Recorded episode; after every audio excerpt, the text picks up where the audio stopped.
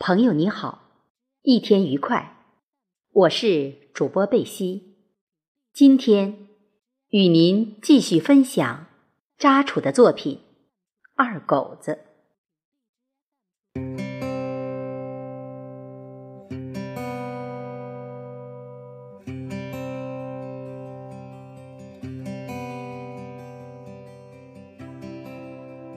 第二天。二狗子他们在五点半钟就起床，用煤球炉生火做饭。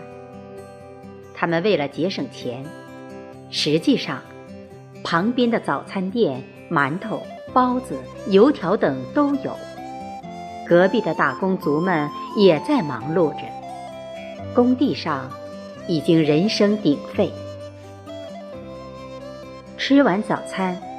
二狗子与王浩提前十五分钟来到工地上。过了一会儿，包工头来了。包工头对王浩说：“这是你上次说的那个老乡吧？”王浩说：“是的，他是我堂弟，老实人，还可以吧？”包工头歪了一下嘴，点点头。二狗子打量着包工头，他大约五十岁左右，穿着普通，身高一米六左右，秃顶，偏瘦，精明能干的样子。讲话时，嘴有点儿往右歪几下，没有那种盛气凌人的派头。这时候，工地带班的郭师傅走过来，对王浩说。二狗子今天就在你这里帮忙打杂。随后，拿了一顶安全帽给二狗子。安全帽的费用要在工资里面扣除的。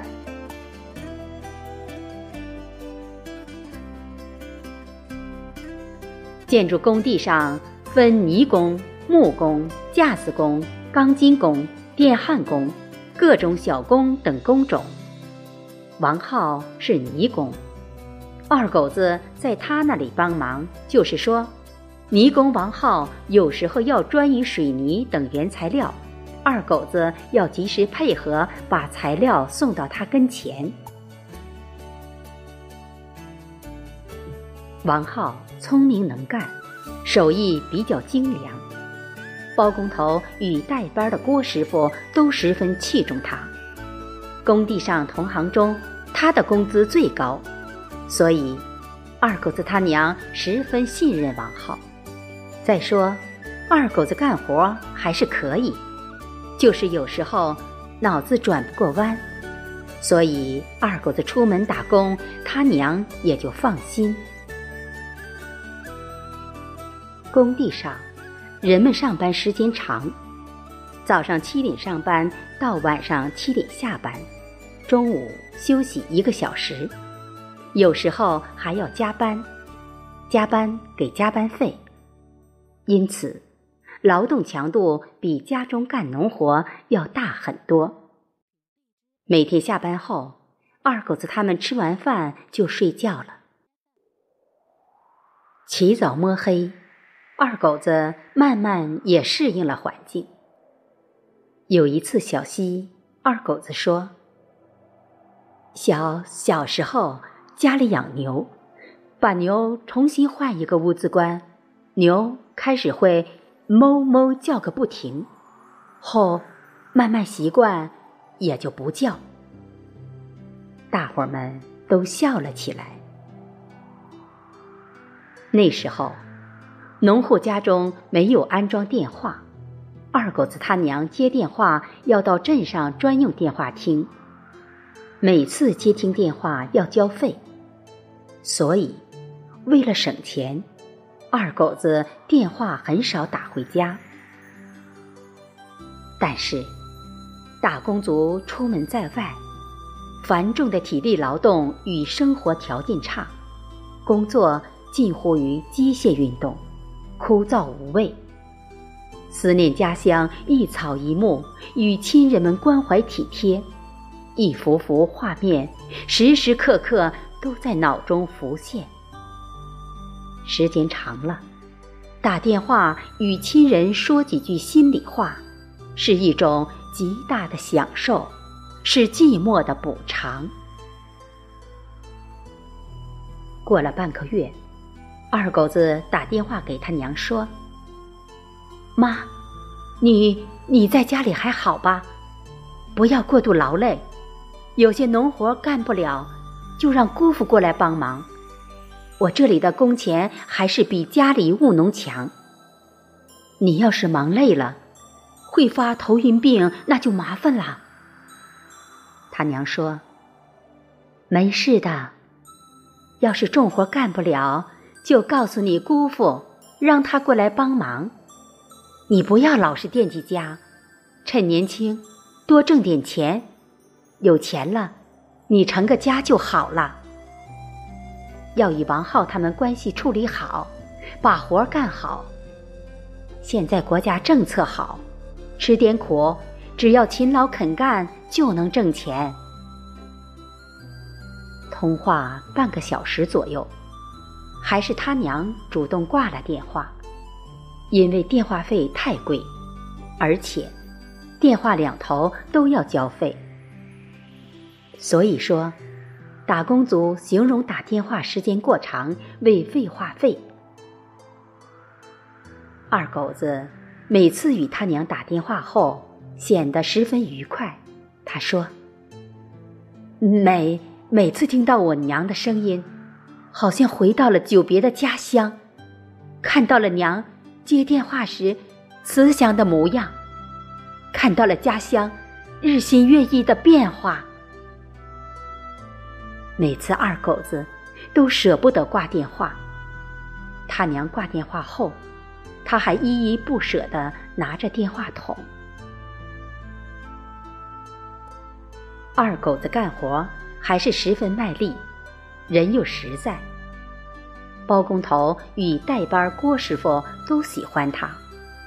有一次，包工头对带班郭师傅说：“二狗子干活还是卖力，工资可以加一点。”一晃，半年过去了。有一天，包工头带一个大约二十多岁的妖艳女人。女的浓妆艳抹，手上牵着一条宠物狗，纯种泰迪犬。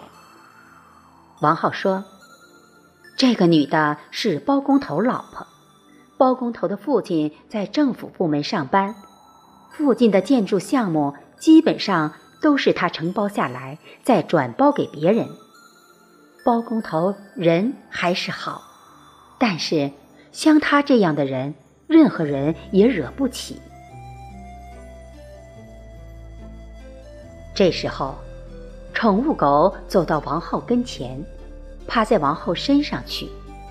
二狗子以为宠物狗要咬人，赶紧拿了一根棍子打了宠物狗一下，宠物狗顿时汪汪大叫。只见那个妖艳女人大骂：“什么东西！”猪狗不如，为什么打他？二狗子说：“你，你养的狗咬人。”妖艳女人说：“宠物狗比你们聪明，从来不咬人。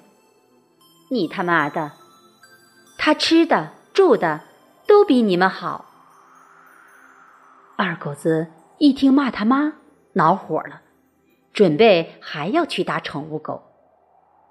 这时候，王浩骂二狗子：“你二狗子干嘛？”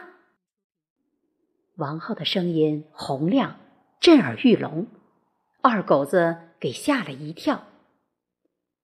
王浩马上给包工头老婆赔礼道歉。妖艳女人带着狗不高兴的走了。过了一会儿。代班郭师傅喊王浩到他那里去一下。原来，妖艳女人到包工头那里告状了。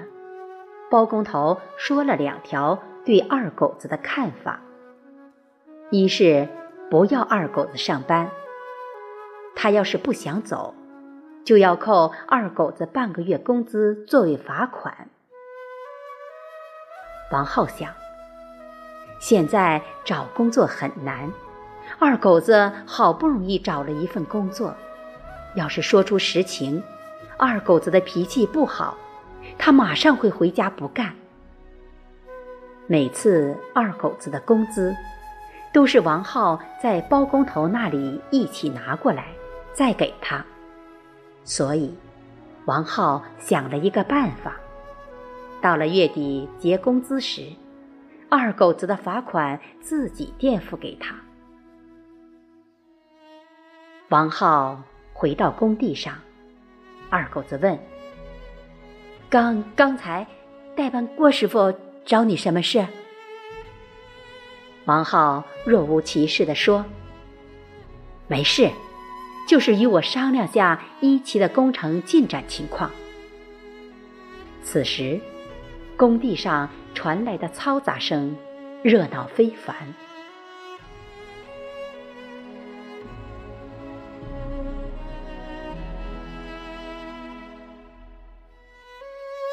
谢谢大家的收听，祝大家幸福安康，万事如意。期待下次您的收听。